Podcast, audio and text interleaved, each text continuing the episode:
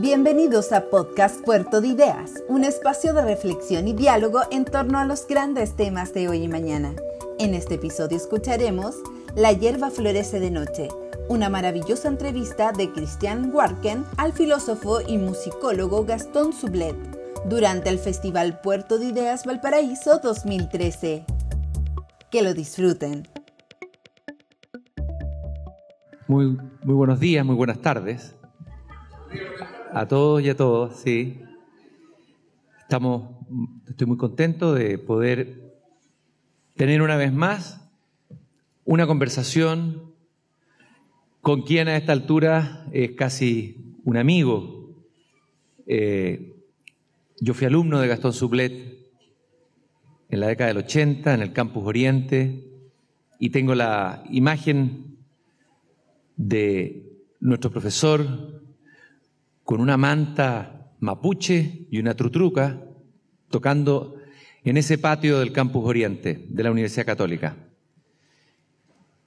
Y sus clases de estética y esa capacidad extraordinaria que ha tenido siempre Gastón Sublet de dialogar con distintas generaciones, de establecer puentes entre los que de alguna manera perdimos el vínculo con toda una tradición de sabiduría y de sentido por los cambios profundos que ha tenido nuestra civilización y nuestra cultura en las últimas décadas. Gastón ha sido ese puente y lo sigue siendo con las generaciones actuales.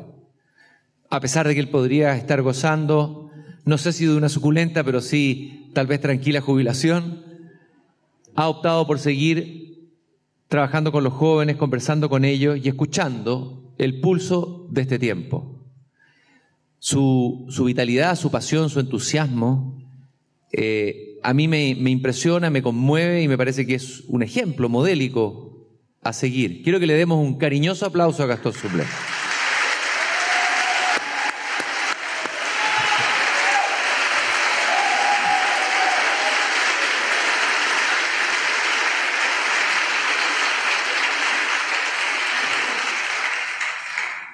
No debemos olvidar que estamos en un teatro lleno de historias, que es este Teatro Condel que nos acoge.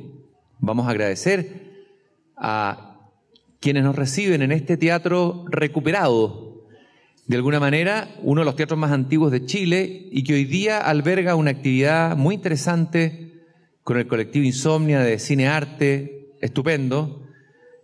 Eh, es uno de los lugares valiosos de esta ciudad de Valparaíso. Y aquí, si ustedes me lo permiten brevemente, quiero decir que entre las preocupaciones, porque tiene que ver con los temas que vamos a hablar hoy día, que tenemos y que yo sé que Gastón tiene también, es cuando de alguna manera una forma de operar en el mundo que tiene que ver con un tipo de civilización más que de cultura, muchas veces pasa por encima como aplanadora sobre las tradiciones, las culturas, etc.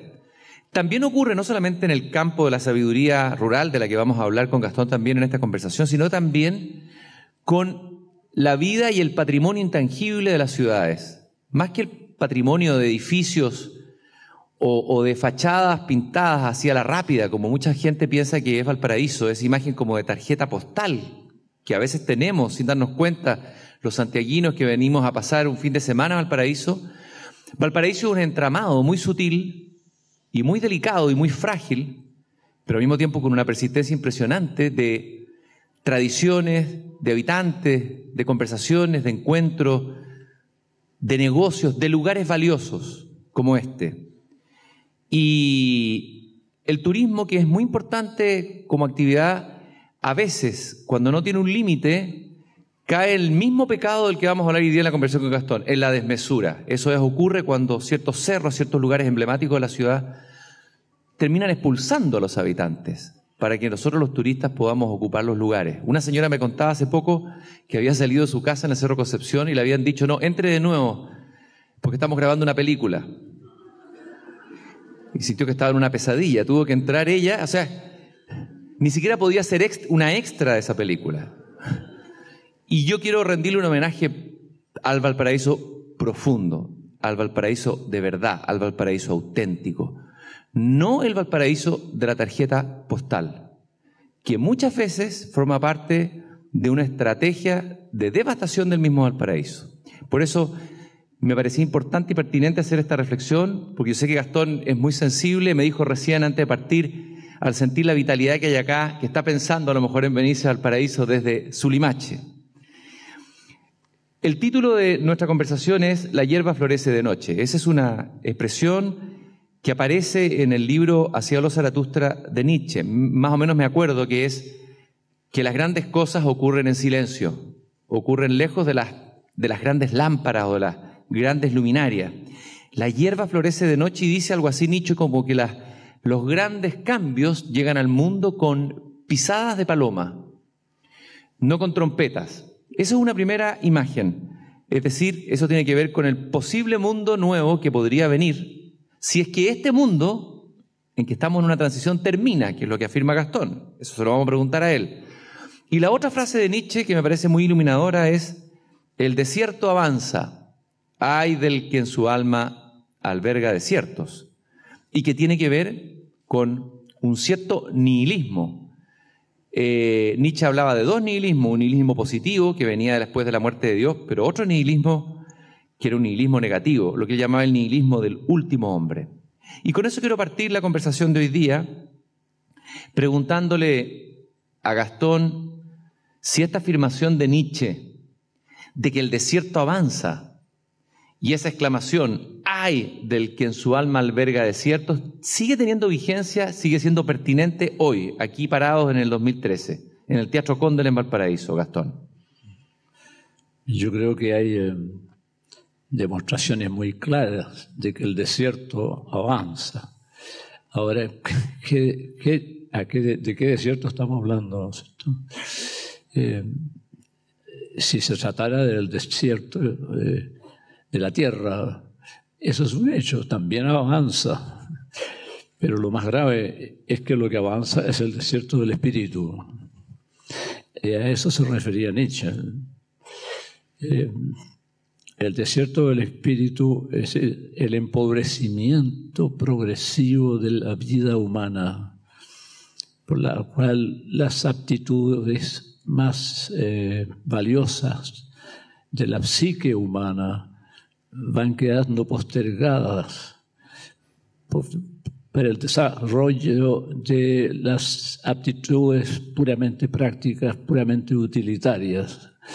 Entonces, esa postergación permanente de nuestras aptitudes más nobles es lo que constituye el desierto del espíritu. O sea, nuestra época está produciendo un tipo de hombre medio, muy despojado de toda trascendencia en el fondo, de, todo lo que hay de trascendente en nosotros.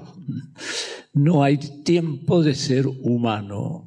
Esa es eh, terrible la frase, pero eso es un hecho. No hay tiempo de ser humano. O sea, eh, eh, hemos querido ganar el tiempo, hemos terminado siendo esclavos del tiempo. Hemos eh, querido facilitar la, vida mediante la tecnología y hemos terminado esclavos de la, teología, de tecnología. Entonces el hombre eh, medio de hoy ya no es un pueblo, es una masa. Y los pueblos eh, tienen sabiduría, tienen tradiciones, tienen virtud, tienen creatividad, eh, tienen un sello de identidad. La masa no tiene ninguna de esas características. Eh, las poblaciones de las grandes ciudades son una pura masa. No se puede decir ni siquiera que son una comunidad es un hacinamiento de, familias o de individuos eh, que viven eh, apremiados por eh, satisfacer las enfermedades, las necesidades básicas solamente. Entonces, ese empobrecimiento atroz de la vida es lo que podemos llamar el desierto del espíritu que avanza. Gastón, pero sin embargo, a ver, uno podría pensar que cualquier tiempo pasado fue mejor o que habría habido o que hubo alguna época anterior donde el hombre no fue masa y fue pueblo. Pero ¿cuándo fue eso? Porque en el pasado también encontramos eh, momentos de cultura donde habían grandes desigualdades, grandes diferencias, eh, brutales, digamos, y muchas generaciones hoy día nuevas eh, que vienen de antepasados que no tuvieron, no sé, no tuvieron agua potable, no tuvieron cosas básicas, no tuvieron educación, más bien miran este presente como un presente mejor que el que tuvieron. Entonces, cuando hablamos, cuando tú hablas de, lo que está pasando hoy día, ¿hablas de un pasado idílico, de, que en algún momento realmente fue mejor que ahora? Sí, en, algún momento eh, eh, la población de Chile fue un pueblo, con las características que yo señalé anteriormente. Comunidades rurales sobre todo, eh, que tenían sabiduría, que tenían virtud, que tenían eh, tradiciones, eh, que conocían el sentido de la vida en el fondo. Podían ser incluso analfabetos, pero eso no importaba. Sabían mucho más que las personas que saben leer y escribir.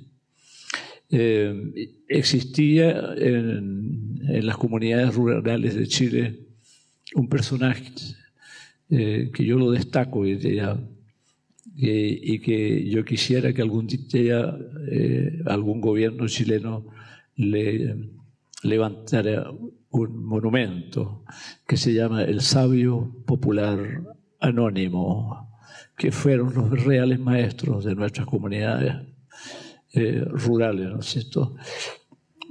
Eh, existía, bueno, estas características eran verdaderas comunidades eh, que tenían esta sabiduría impartida para estos maestros. no solo de ellos, sino las madres, las abuelas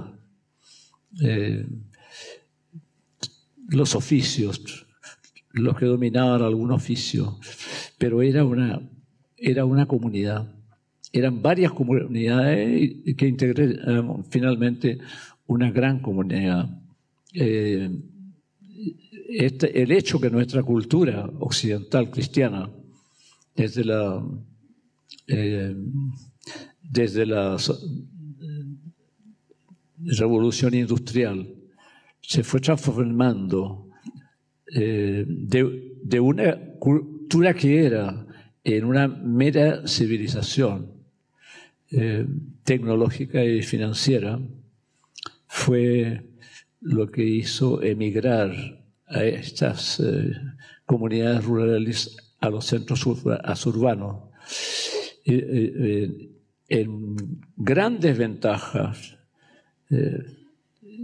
y eso eh, los forzó a vivir una vida muy disminuida eh, y a vivir solo en el apremio de la satisfacción de las necesidades básicas. Pero yo no, quiero decir que el pueblo, chileno no sea todavía un pueblo, pero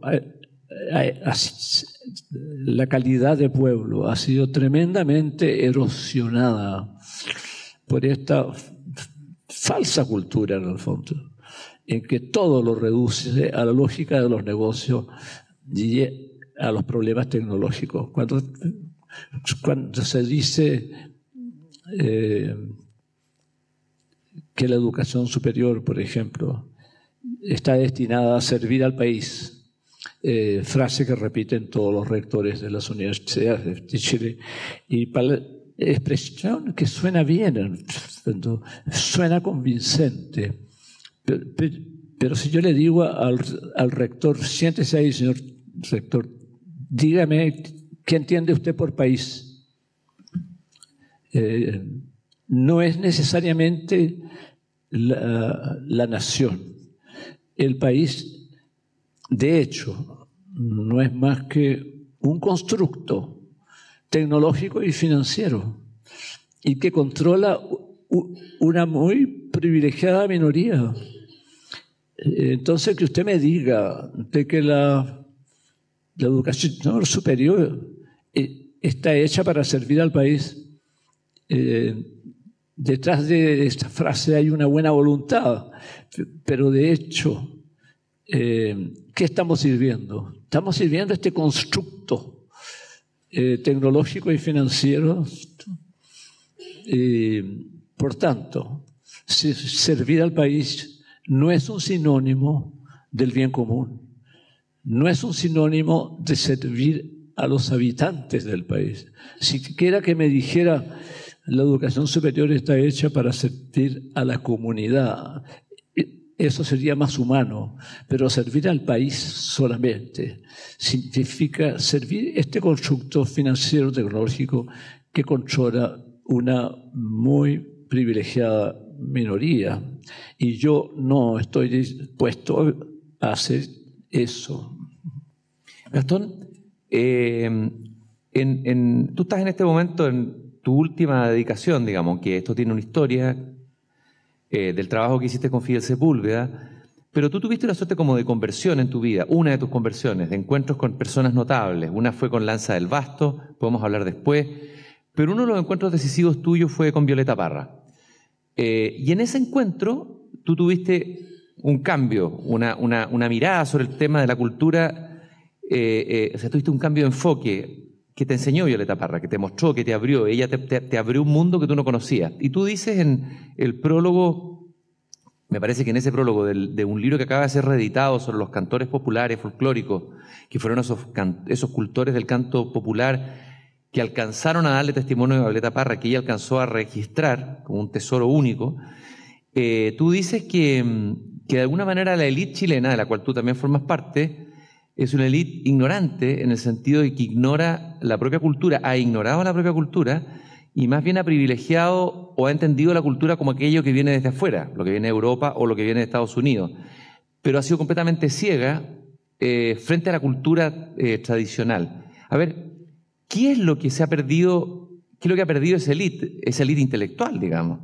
¿Qué es lo que no ha recogido y que ha hecho que finalmente se empobrezca nuestra cultura en una dimensión más total en las últimas décadas? Eh, una vez eh, Isabel Parra me preguntó ante un auditorio como este, a ver, dime Gastón, ¿qué te enseñó mi madre en síntesis? Entonces yo le dije, me enseñó a conocer y a apreciar la sabiduría de nuestro pueblo. Ni siquiera usé la palabra cultura, la sabiduría de nuestro pueblo. Eh, para desarrollar esta idea, eh, citaría yo a, a, mi colega Fidel Sepúlveda, que era realmente el maestro de Chile en, lo que se refiere a nuestra cultura tradicional. ¿Qué incluye la, cultura tradicional? Incluye todo, en el fondo, las formas de vida, de decides del, del diario vivir, eh, sentencias de sabiduría heredadas del pasado, refranes, narraciones, eh, creencias, mitos, formas de, de celebrar la vida, de, de, festejar, eh, casa, habitación, amoblado, maneras, concepción del mundo, concepción del más allá. Si tú sumas, es, es todo un mundo, ¿no? Eh, Violeta eh, cultivó muy especialmente el género canción. O sea, ella se metió muy a fondo en la poesía popular y, en, el género poético musical, eh, en todas sus formas, incluido el canto a la poeta, que tradicionalmente era solo para los hombres. Y Violeta es, la única cantante mujer que fue reconocida por los cantores a los poetas de Chile. Pero e, ella conocía todo el refranero, conocía todos los cuentos, conocía toda esa fase que es más sapiencial, que, eh, incide más directamente en lo que entendemos por sabiduría. estamos usando esta palabra y conviene definirla. Eh, cuando yo digo que los pueblos tienen sabiduría, ¿qué es la sabiduría en el fondo? Es un conocimiento vivencial, no es un conocimiento teórico, es un conocimiento vivencial que le permite al hombre conocer el sentido de la vida. Por eso que es mucho más importante que la filosofía. Eh, no se puede ignorar la sabiduría impunemente, sin consecuencias. ¿no es cierto? ¿Ya? Si cuando digo nuestro pueblo tenía sabiduría, significa nuestro pueblo consciente o inconscientemente. Eh,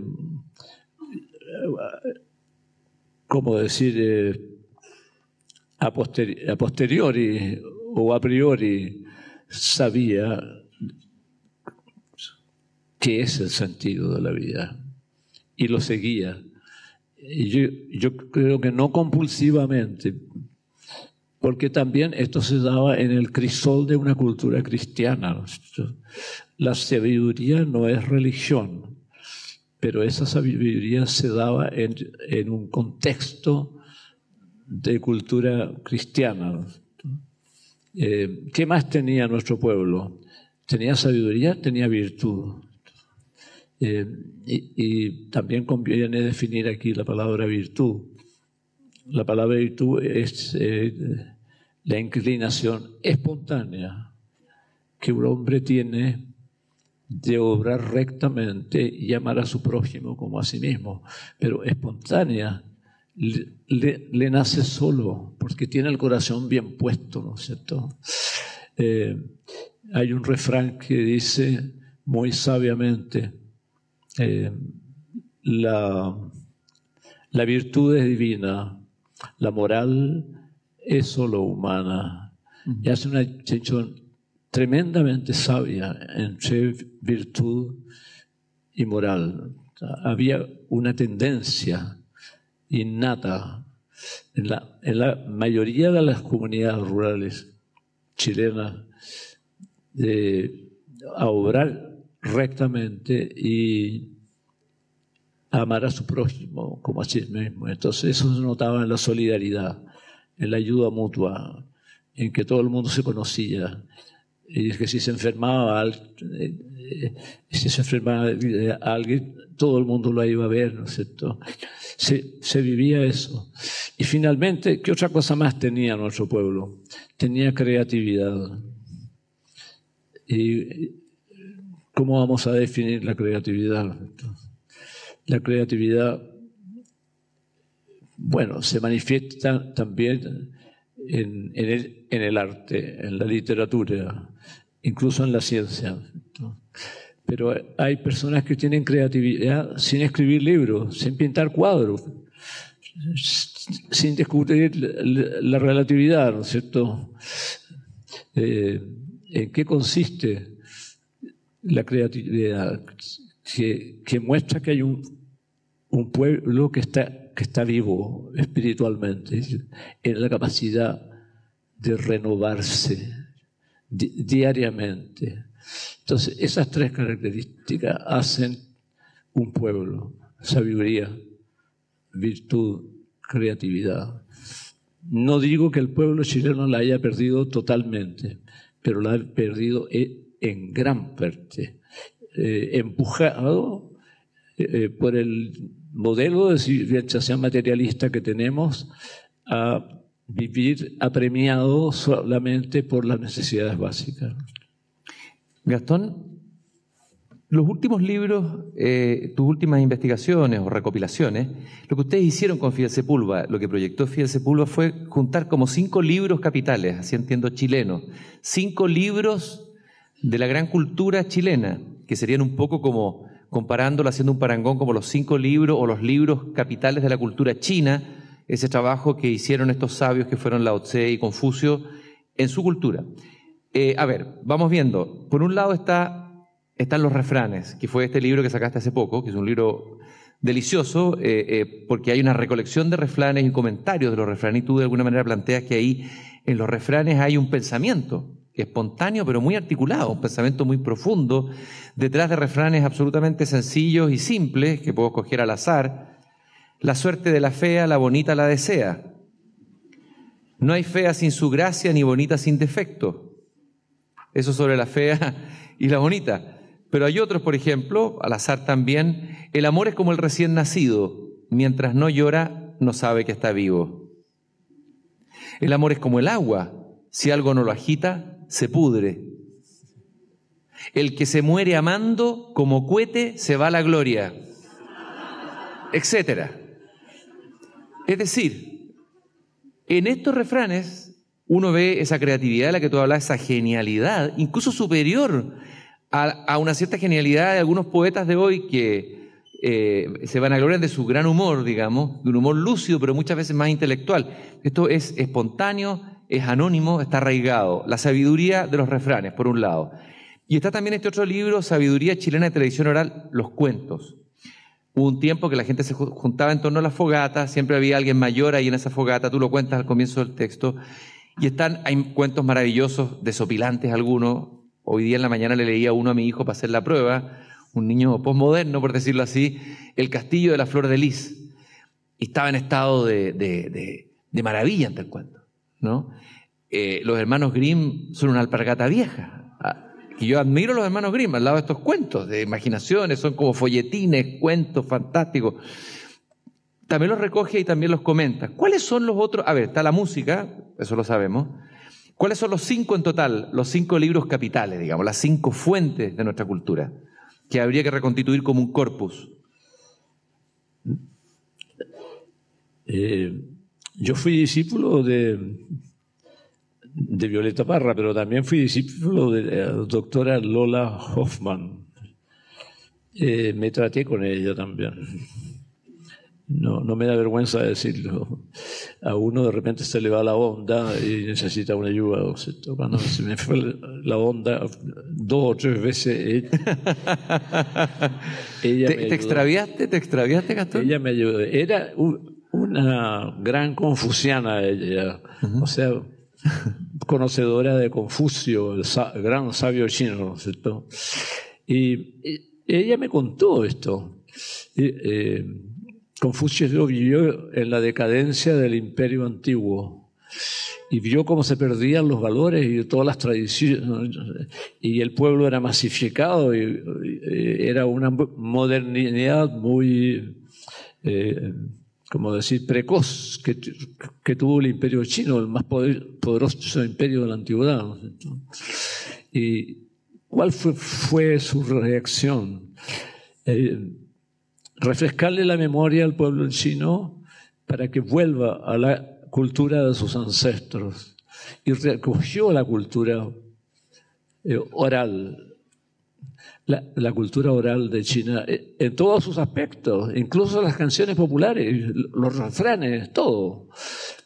Entonces, eh, pensamos con Fidel Sepúlveda que Chile le estaba pasando lo mismo, que estaba perdiendo sus valores, el pueblo había sido masificado. Y hagamos lo mismo de Confucio, dije manteniendo la debida proporción. ni yo soy la Tse, ni tú eres Confucio. Pero a la chilena hagamos lo mismo, recojamos. Bueno, ya se ha recogido una buena parte con los antropólogos que nos antecedieron, ¿no es cierto? Eh, juntemos todo esto, hagamos un todo para imitar a Confucio en, cinco libros clásicos. Y eh, pensamos que esos libros podían ser eh, los refranes, las, narraciones, o sea, los cuentos, eh, las fiestas. Hay uno de los libros de Confucio que se llama El Sagrado Libro de la Historia. habría que encargarle a un historiador que se encontrara en esta misma línea de pensamiento para que entresacara de la historia de Chile los episodios que constituyen eh, ejemplos eh, o narraciones ejemplares como para eh, suscitar en el pueblo el comportamiento sensato y virtuoso en la vida. Y seguramente si uno los busca, los va a encontrar. Y eh, me falta un libro. Refranes, cuentos, entendí yo, las fiestas, ¿no? Refranes, cuentos. Música. Las fiestas, el sagrado libro de la historia. Y la música. Está en discusión cuál sería el... El quinto. El quinto libro, sí. ya, ok. Está en discusión. Está en discusión. Yo creo que podrían ser ah, los mitos. Los mitos, mitos y leyendas. hay, hay mitos criollos y hay mitos indígenas. Y también son narraciones ejemplares que, eh, suscitan eh, en el pueblo eh, el comportamiento sensato y virtuoso en la vida. Gastón, vamos a hacer un pequeño recorrido, pequeño, va a ser sintético porque está prometido ahí en, la invitación, para volver de nuevo a, nuestra situación actual, a nuestra historia, a nuestra cultura y no, no cometer el mismo error que tú le achacas a la élite que siempre está, ha estado mirando hacia afuera. Es una élite aspiracional culturalmente si uno lo piensa. En algún momento era Francia nuestro centro, ahora es Estados Unidos, ¿no? Antes éramos parisinos, ahora somos newyorquinos, ¿no? Ha cambiado solamente el tipo de cultura, pero ahí hay, por lo que tú dices, casi yo diría una cobardía o una falta de coraje de poder de ser lo que somos, ¿no? Y como una suerte de vergüenza por lo que somos, como mirar esta cultura oral y popular en menos, ningunearla, y en cambio ir a buscar afuera los grandes modelos, los grandes ejemplos estéticos y culturales. Pero quiero, quiero, no puedo dejar de preguntarte por algo que es muy fascinante y que tú manejas muy bien y que está muy enlazado por lo que tú acabas de decir, que es, vamos a hablar un poquito de la Tse y el taoísmo. Tú publicaste un libro, una edición, una versión del Tao Te Ching con comentarios en la editorial Cuatro Vientos hace unas décadas atrás, un estupendo libro. Y tú dices en ese que, que de alguna manera Lao Tse, este sabio que desaparece en el anonimato y que deja este libro impresionante de sabiduría, este tesoro de la espiritualidad humana, que de alguna manera eh, eh, aparece en un momento de gran crisis. En el fondo una suerte de decadencia muy parecida a la que tú acabas de escribir para los días de hoy, cuando una cultura deja de ser cultura y se resigna a ser solamente civilización. Y eso habría pasado en China, tú nos vas a decir más o menos en qué siglo, me gustaría que brevemente ubicaras quién fue Lao Tse, qué representó, ya supimos quién era Confucio, y qué es lo que trajo su pensamiento, su sabiduría, el taoísmo, qué es lo que trajo a China y qué le trajo a la humanidad entera, por ende. Es curioso que ese libro que tú mencionas, el Tao Te King, dicho en chino, o sea, el libro del Tao, o sea, del sentido y de la virtud. Eso sí significa en castellano es el segundo libro más editado en el mundo en este momento. La Biblia ha sido siempre el libro más editado en el mundo y, todavía sigue a la cabeza. No se nota mucho el efecto. el segundo libro más editado en el mundo es el Tao Te Ching de la OCE hay que situarse en la época, La decadencia de un gran imperio, de una gran cultura, eh, con muchos valores, muy nobles, empieza a decaer por eh, la falta de sabiduría en la familia real o en sus ministros o en sus feudales. Es el momento en que las clases dirigentes van perdiendo el prestigio y la virtud, en el fondo. Y empieza el desorden en la sociedad. ¿no? Frente a ese problema eh, aparece Confucio y Lao Tse. Para, definir quién es Lao Tse hay que también definir quién es Confucio. Eh, Lao Tse propone revincularse con el orden natural, que es lo que la, la, la civilización china perdió en esa época por el artificio de las grandes ciudades, de los grandes de la opulencia de los mandarines y de los emperadores, perdió esa eh, vinculación con, con, el orden natural.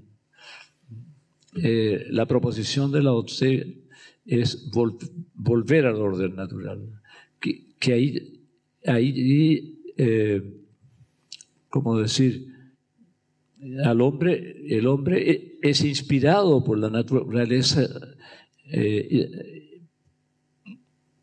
para adquirir la virtud, para desarrollar la virtud, para desarrollar la sabiduría y, la creatividad. En cambio, eh, la posición de Confucio es no desarmemos este imperio, no desarmemos toda esta estructura política, sino que, infundámosles la virtud que perdió, nada más, ¿no es un filósofo de la cultura. El otro es un, pensador, un, sabio, eh, que postula la reinserción del hombre en el orden natural. Y esta, estas dos tendencias se fusionaron eh, posteriormente en la historia de China.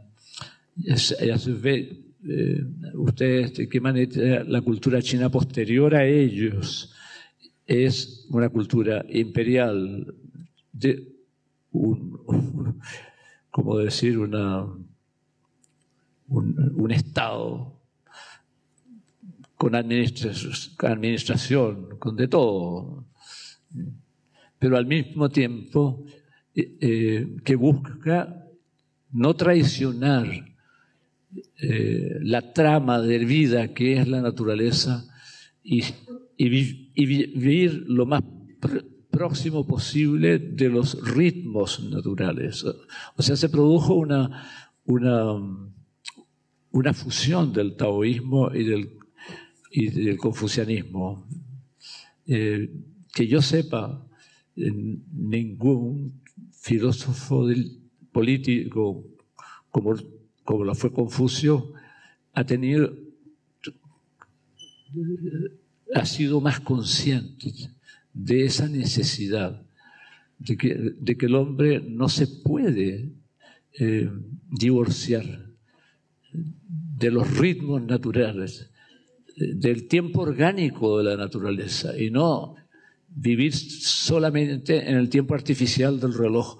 Eso lo tuvo muy claro la, cultura, la cultura china. Y eso se debió a, una muy feliz fusión del taoísmo y del, y del confucianismo. Gastón, estaba pensando, leyendo el diario ayer, justamente que acá en el Congreso del Partido Comunista Chino, que es el órgano rector del país, eh, viene una segunda gran revolución, comparada, comparada muy una nueva oleada de reformas tan fuerte como la de Deng Xiaoping.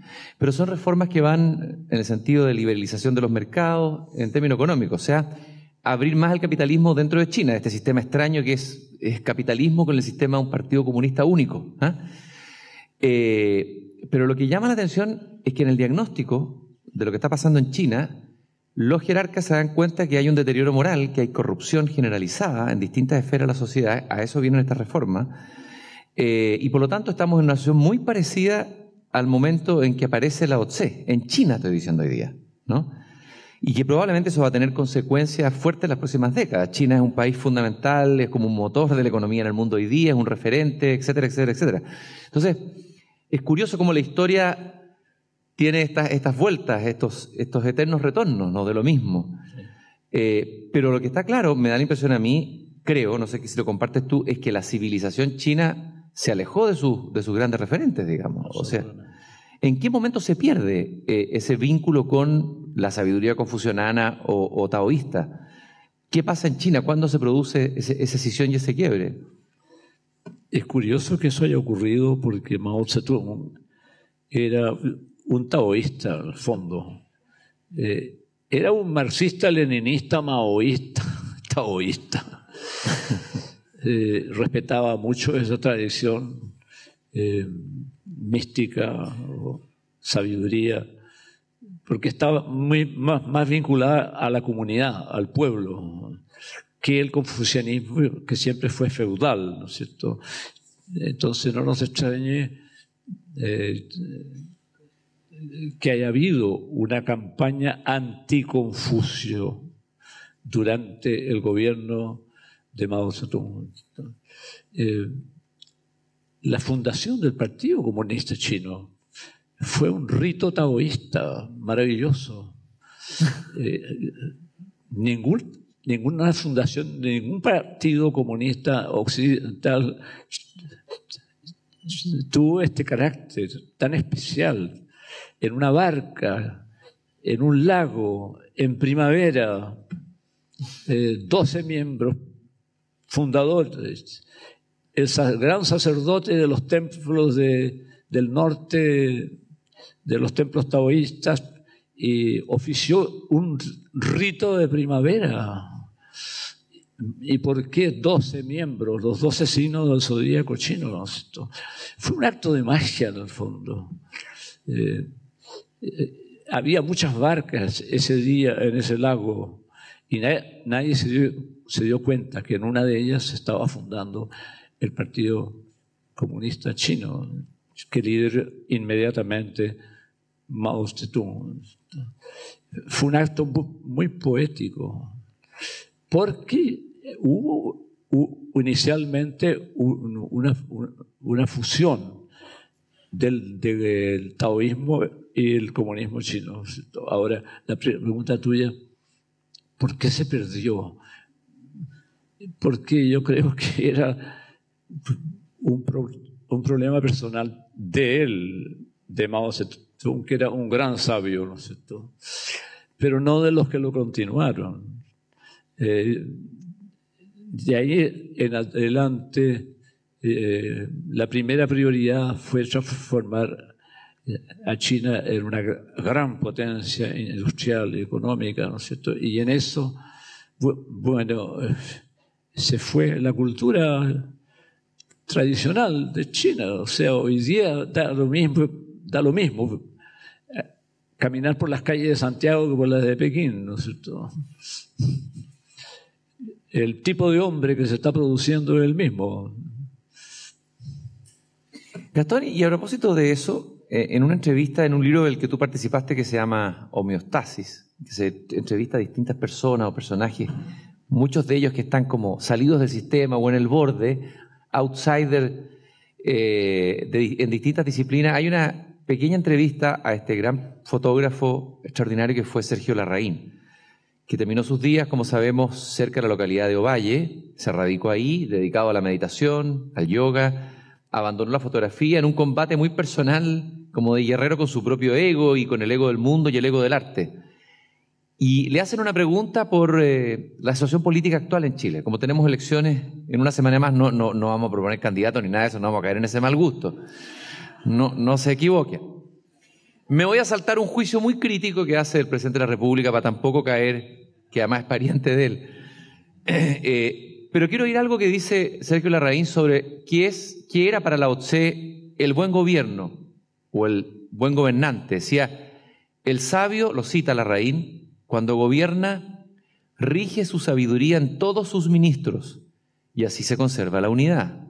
Y también dice, mientras sea como el arroyo del mundo, la virtud eterna no lo abandonará y retornará a la infancia.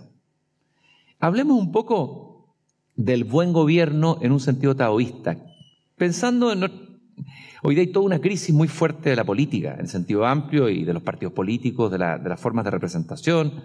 Hemos visto lo que ha pasado en estos últimos años. Esto es transversal, no es un problema de un sector, es completamente transversal aquí y en el mundo. Y me da la impresión que hay una necesidad de que surja una nueva política. Y la política es imposible eludirla. Donde haya seres humanos y comunidad va a haber política, polis.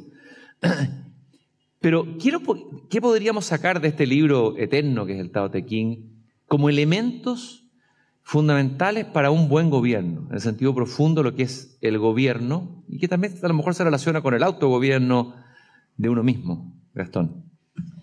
Mira, en otro pasaje de ese libro, eh, Lao dice, eh, el buen gobernante no tiene sentimientos propios, hace suyo los sentimientos del pueblo. No está ahí para imponerle sus ideas al pueblo. Escruta los anhelos de las comunidades populares y esas son, son sus, las, ideas que pone en práctica en su, eh, en su gobierno. Eh, es, un poco lo que le decía Jesucristo a sus discípulos. Eh, el Hijo de Dios no ha venido al mundo a, ser servido, sino a servir. Eh, mi doctrina no es mía, sino del que me envió. él se hace nada y le lava los pies a los apóstoles como un acto simbólico de servicio. Eh, eh, el mismo sentido tiene este pasaje del libro del Tao. El buen gobernante no tiene ideas ni sentimientos propios. Hace suyo las ideas y los anhelos de, su pueblo. Eh, eso es la, la, esencia del buen gobierno taoísta. Y también eh, no le da mucha importancia a la inventiva humana de los genios y de los superdotados. Yo diría que el buen gobernante taoísta mantiene a prudente distancia a los genios y a los superdotados. Porque si hay algo original en la doctrina taoísta, es que eh, es la única que yo creo en el mundo que ha puesto en duda el, el aporte real de los genios y de los superdotados para el bien común. Eh, Lao Tse dice que los genios en el, en el fondo eh, han hecho enloquecer a los hombres, han inventado cosas que en el fondo han hecho enloquecer a la sociedad.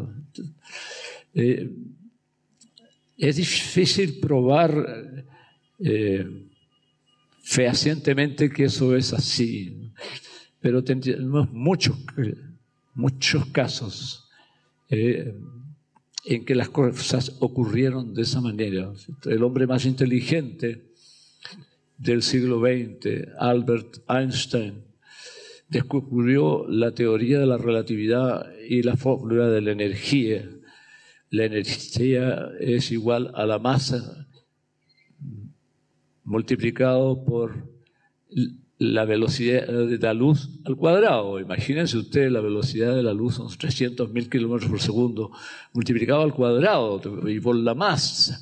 Eso te, da la idea de que en cualquier guijarro, eh, si tú desintegras los átomos de un guijarro, puedes hacer volar todo, todo Valparaíso, ¿no es cierto? Claro, pero este hombre no se contentó con eso. Le escribió un telegrama al presidente Franklin Delano Roosevelt para que utilizara su fórmula para, para aplicar aplicarla al armamento y fabricar armas de destrucción masiva, ¿no es cierto? Y además, con el gran pecado de haberle recomendado especialmente que la tirara sobre Alemania. eh, cuando ya ocurrió lo que, lo que todo el mundo sabe, ¿no Hiroshima, Nagasaki, este, este hombre hizo un mea culpa, se arrancó los cabellos, lloró, gritó, estrelló la cabeza contra los muros y dijo, he, entregado un juguete mortal en manos de niños inocentes, dijo. Los yanquis niños inocentes, ¿no? Entre paréntesis. Entonces, eh, dijo, algo que revela que algo de sabio quedaba en él, ¿no es cierto? Dijo, la humanidad me llama sabio. Pero sepan que yo no soy un sabio.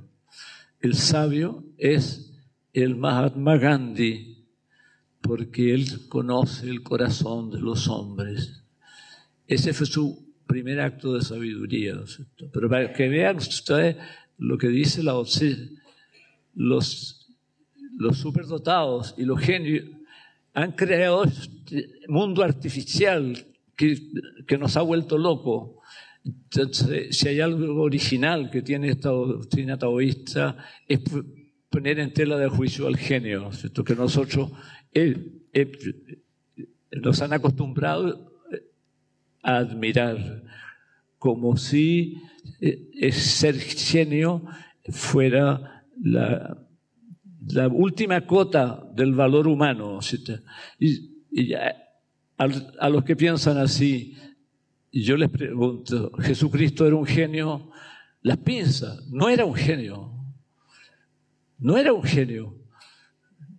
¿Qué sabía él de matemática, de filosofía, de, la buena literatura? Eh, no tenía nada de académico. Era un simple carpintero que conocía bien las escrituras sagradas de su pueblo. Eso es todo lo que tenía. Un hombre sencillo, un trabajador manual, era un genio en, el sentido que lo es Einstein para nada. Entonces, eh, no hay que echar al saco roto la advertencia que nos hace eh, la OCE. Cuidado, conseguir admirando con valor supremo la genialidad o al superdotado. interesante esto, puesto que estamos en un festival que se llama Puerto de Ideas, que tiene que ver con el pensamiento y, y el pensamiento taoísta o sabiduría taoísta plantea, por lo que tú dices, eh, y lo, lo, dices en tu libro, eh, que hay que concentrar la mente en el no pensamiento, ¿no?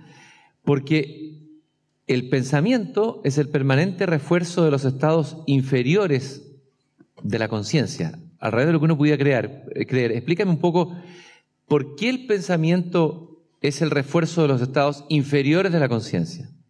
¿Qué, superior, qué, está por sobre el pensamiento en la mente humana?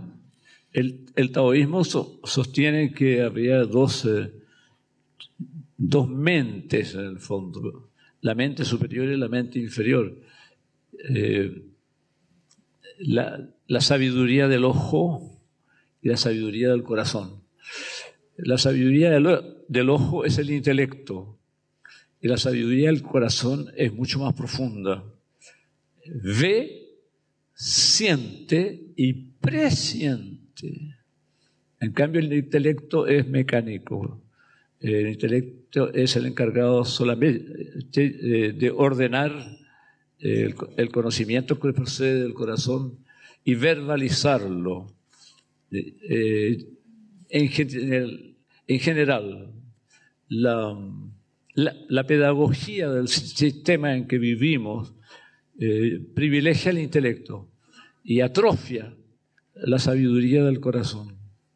En cambio, eh, un refrán chileno te dice, el corazón no miente a nadie, el intelecto puede mentir todo lo que quiera, pero el corazón no miente a nadie. Eh, es como el núcleo de, de, lo que llamamos conciencia. Claro. Entonces, eh, eh, La pregunta precisa era... No, era que, ¿qué es lo que hay por sobre el pensamiento? Yo creo que lo estás contestando. justamente, el pensamiento diario de una persona eh, no se refiere al sentido, no se refiere a, las intuiciones profundas que él pueda tener sobre la vida. Se refiere a cuestiones eh, contingentes. Y si tú te acostumbras a vivir en, ese plano de la conciencia, eh, ¿qué es lo que va pasando? Te vas acostumbrando a postergar tu naturaleza más profunda. La vas postergando. Y si pasas toda una vida en eso, llegas a los 50 años, ya es muy tarde. Quedaste así. Quedaste eh, eh, identificado con las circunstancias, con lo intrascendente, con el pago de las cuentas, ¿no es cierto? Mm. Quedaste, atrapado en ese mundo de la rentabilidad. te hiciste muy sensible a la seducción de la publicidad. te hiciste un perfecto consumidor. en cambio, la sabiduría del corazón se te fue apagando, se te fue apagando cada vez más. Ustedes vieron la película Titanic. En un, en un momento Jack Dawson le dice eh, a la niña, ¿cómo se llamaba ella? ¿A, la protagonista? A Lady. No me acuerdo. Le dice a ella, eh, eh, tienes una luz en tus ojos, en tu corazón si te casas con ese hombre, esto se irá para siempre. Es un, poco lo mismo. Eh, si, no, si, no cultivas la luz de tu corazón, se te irá apagando eh, eh, mientras te identificas con las circunstancias inmediatas de la vida. Entonces, para eso es que tú mencionas existe una disciplina espiritual para que esa luz de la sabiduría del corazón no se apague, ¿no es cierto? Gastón, cortito no vamos a poder entrar porque el Tao, no vamos a hablar de taoísmo, el ismo suena feo, ¿no? El Tao, el Tao la sabiduría del Tao tiene miles de riquezas, de niveles, eh, son textos que hay que ir, más que entendiendo intelectualmente, en realidad encarnando en la vida, tú mismo lo dices, digamos. Eh, pero hay algunas pequeñas ideas que quisiera brevemente tocar contigo, ir como pimponeando. A ver, una es cuando, en el Tao se dice que el Tao se hace uno con el polvo. Eh, entonces uno dice, ¿cómo? A ver, el sentido, el ser se hace uno con el polvo. ¿Qué significa eso? ¿Cómo lo, cómo lo, cómo lo, lo lees tú? Esa idea taoísta de que el Tao se hace uno con el polvo, el camino, la verdad, etcétera habría que definir esta hermosa palabra que es, yo creo, que el vocablo madre del idioma chino, la palabra Tao, que significa sentido. Eh, Lao Tse en su libro le da dos significados. Una vez como principio. Cuando el Tao es principio de todo, se transforma eh, lo que nosotros llamamos Dios, ¿no es cierto? O el Ser Supremo. Pero, también le, da el sentido de camino, trayectoria, sentido. Y en ese sentido es la ley, la ley eterna del Ser Supremo. Ya. Entonces, la, la pregunta tuya es... Eh, eh, ¿Cómo el Tao se hace uno con el polvo? Referente a una frase en que él dice, el, el Tao se hace uno con el polvo. Entonces, el sentido de la vida lo penetra todo. El sentido es preexistente al hombre, el sentido no lo ha inventado el hombre. Diría, el sentido inventó al hombre, no al revés. Es por el sentido que nacimos como seres humanos. Entonces, ignorar el sentido es ignorar la ley eterna y ponerse en, conflicto con el Tao, con el gran sentido del mundo. Eh, pero eh, la tendencia de los grandes sabios, sobre todo cuando son muy ilustrados, es buscar el, gran sentido del mundo, o sea, el Tao, en las cosas sublimes, pero también está en las cosas humildes, está en la nada, está hasta en los excrementos, dice Lao Tse. Está en todas partes. Todo, todo lo traspasa el sentido. Hasta la evacuación de los intestinos es, un acto del sentido. Por eso eh, eh, es, un llamado a la humildad de los sabios, eh, de la corte, de los mandarines, de los consejeros del emperador, ¿no es cierto? Ustedes viven en una vida magnífica, se, ocupan de grandes ideas, pero el sentido está también en lo humilde, en lo que ustedes no quieren ver. en el libro rojo de, Jung, recientemente publicado, eh, esa distinción también. Esta civilización, dice yo, tiene un sentido heroico, siempre se ha ocupado de lo sublime, siempre ha buscado crecer y en un solo sentido, hacia el infinito, eh, olvidando las cosas humildes de la vida, que son el fundamento mismo. Por ejemplo, el, pueblo la salud, todo lo que, eh, decirte? Eh, constituye al hombre como un habitante del mundo. Todo eso se ha ido ignorando, dice, algún día vendrá el momento en que esta civilización será humillada, y, obligada a enfrentar lo que ha excluido incluso a los hombres eh, más despreciables, según ellos, ¿no es cierto? Eh, que se resbalaron, dice él, hacia el abismo del mal. Y lo dice con una misericordia tremenda, con una misericordia de Cristo. Eh, la vida misma te obligará, eh, orgullosa civilización industrial, a enfrentar ese problema. Y según él, será por las malas, no va a ser por las buenas. ¿no? Entonces, esto es que el Tao se identifica hasta con el polvo, hasta con los excrementos, es que el sentido lo, lo traspasa todo. Eso es lo que quería decir. Me, recuerda un poco esta frase tan genial de Santa Teresa. Va en este sentido cuando dice que Dios está hasta en los pucheros. Dios anda en los pucheros, dice Santa Teresa Jesús. Va como en esa misma dirección. Como nos vamos acercando al final del diálogo, hay un momento que ustedes van a poder hacer preguntas, pero entiendo que esto está organizado, que ustedes podrán escribir sus preguntas en un papelito, alguien las va a recoger y yo las voy a, se las voy a leer a, Gastón. O sea, mientras antes las hagan mejor porque las primeras van a ser las que van a ser leídas, ¿ya? Y quiero ahora, eh, tú, dijiste algo sobre lo femenino que me pareció interesante. Hay otra frase del Tao que es, el espíritu del valle nunca, el espíritu del valle nunca muere, es la hembra misteriosa. ¿Qué es esta, lo femenino en, el taoísmo, digamos? Lo femenino y lo masculino, ¿cómo se, dan, cómo se da eso? Mira, según el taoísmo y también según el confucianismo, eh, eh, el acontecer mundial está basado en dos principios. Un principio activo, fuerte, y un principio pasivo, suave. Un principio creativo y un principio receptivo.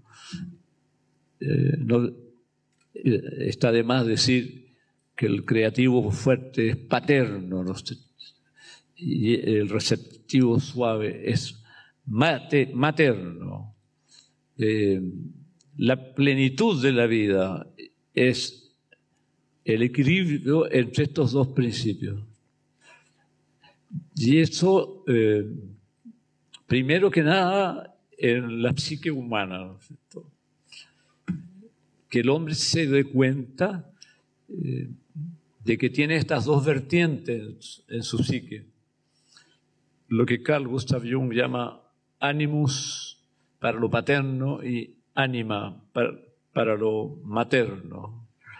Eh, el principio de individuación para Jung es una armonización del animus y el ánima, o sea, del intelecto con la intuición, del rigor con el afecto, de la justicia con la misericordia. Eh, si tú sumas estas, estas, dos eh, agentes de la psique humana y los sintetizas, resulta la figura de Jesús, naturalmente.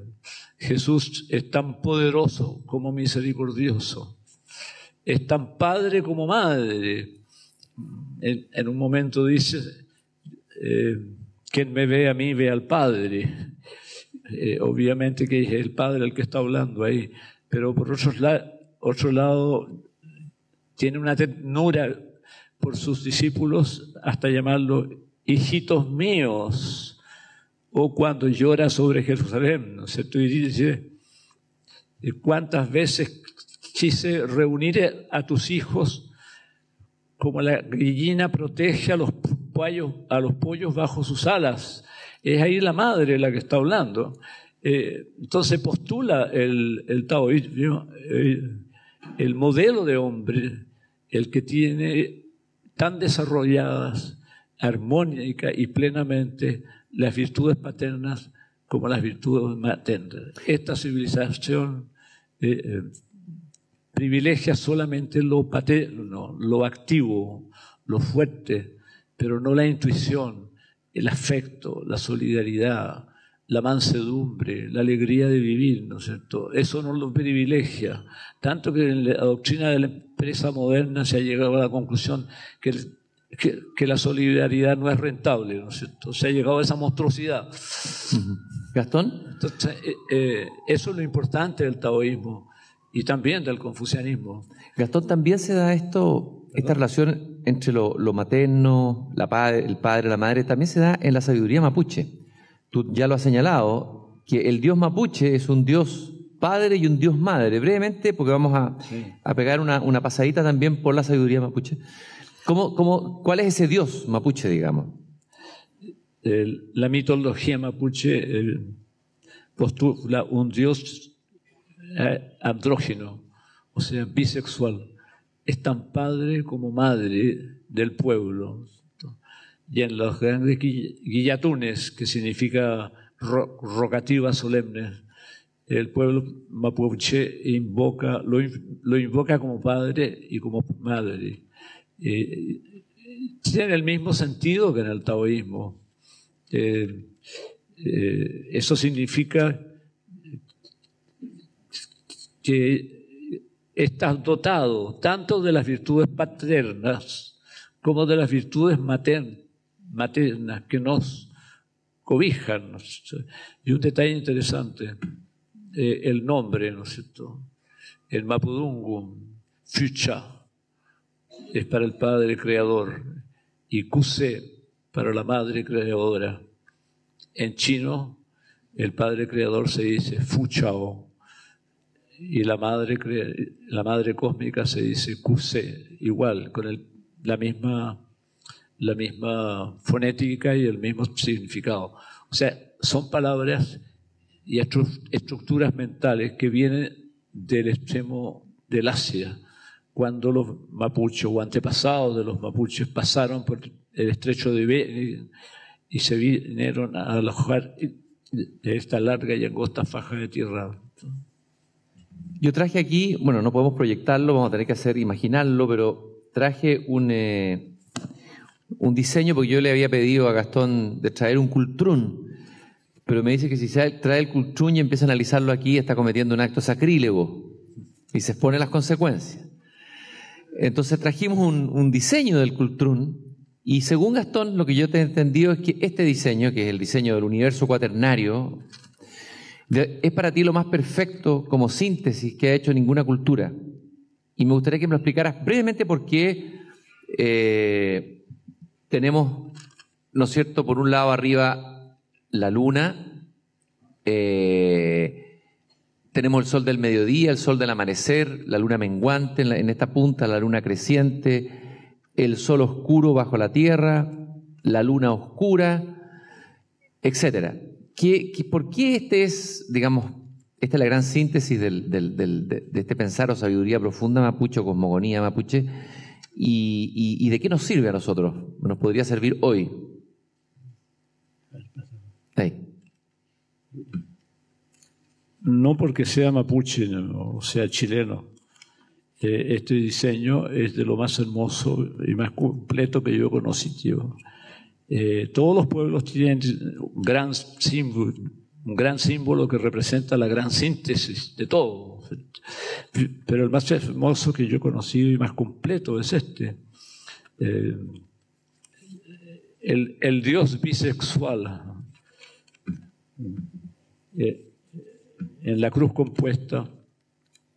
Es decir, la cruz ha sido un símbolo de todos los pueblos, de todos los pueblos en el cual el brazo vertical simboliza la influencia del cielo y el, y el brazo horizontal la plataforma de la tierra que recibe esa influencia del cielo. Pero aquí está doble. Entonces, eh, hay dos figuras masculinas y dos figuras femeninas. O sea, existe el, el y el Cuse ancianos, pero también eh, existe una pareja eh, joven, el Weche Wenchu y el Ulcha Domo, el joven doncel y la joven doncella. ¿Qué significa el, el y el Cuse ancianos? Las vigas maestras de la creación. El yin yang chino, ¿no es cierto? Eso. Y el hecho que haya una pareja joven significa la permanente capacidad de renovación de la vida, pero siempre dentro de esta dialéctica de lo paterno y de lo materno. Eso significa, esos son las barras. Después, los remantes curvos o a veces rectos, en este caso, eh, simbolizan las cuatro fases de la luna. Eh, la luna creciente, la luna menguante, la luna llena, la luna oscura. Pero también los cuatro arcoíris.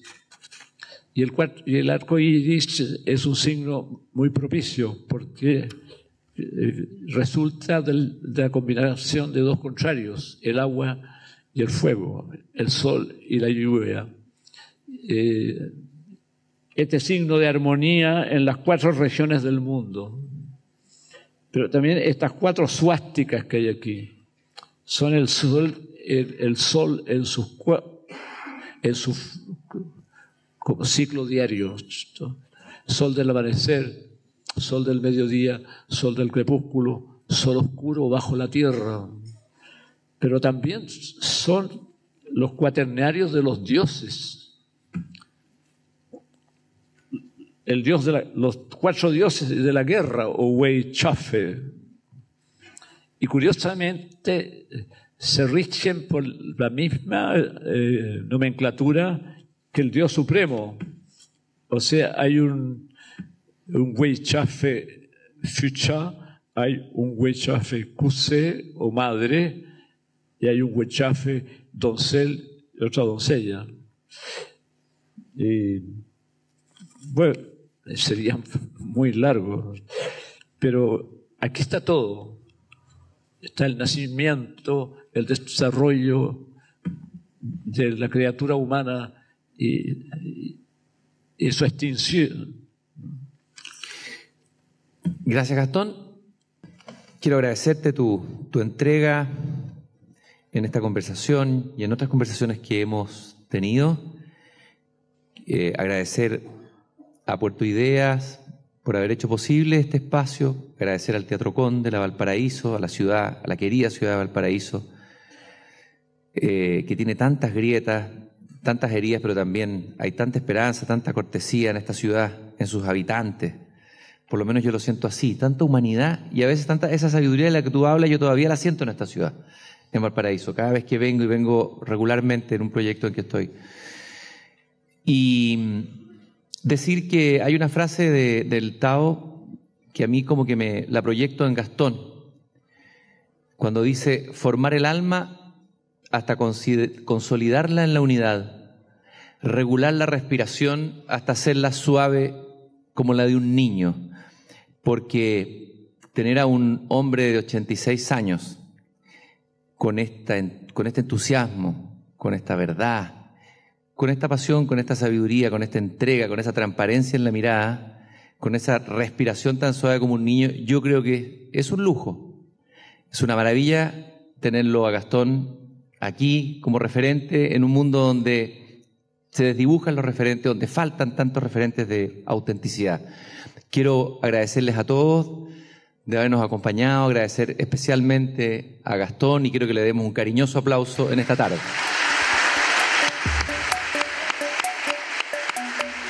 Gracias por escuchar Podcast Puerto de Ideas. No olvides seguirnos en redes sociales para enterarte de nuestras actividades. Hasta pronto.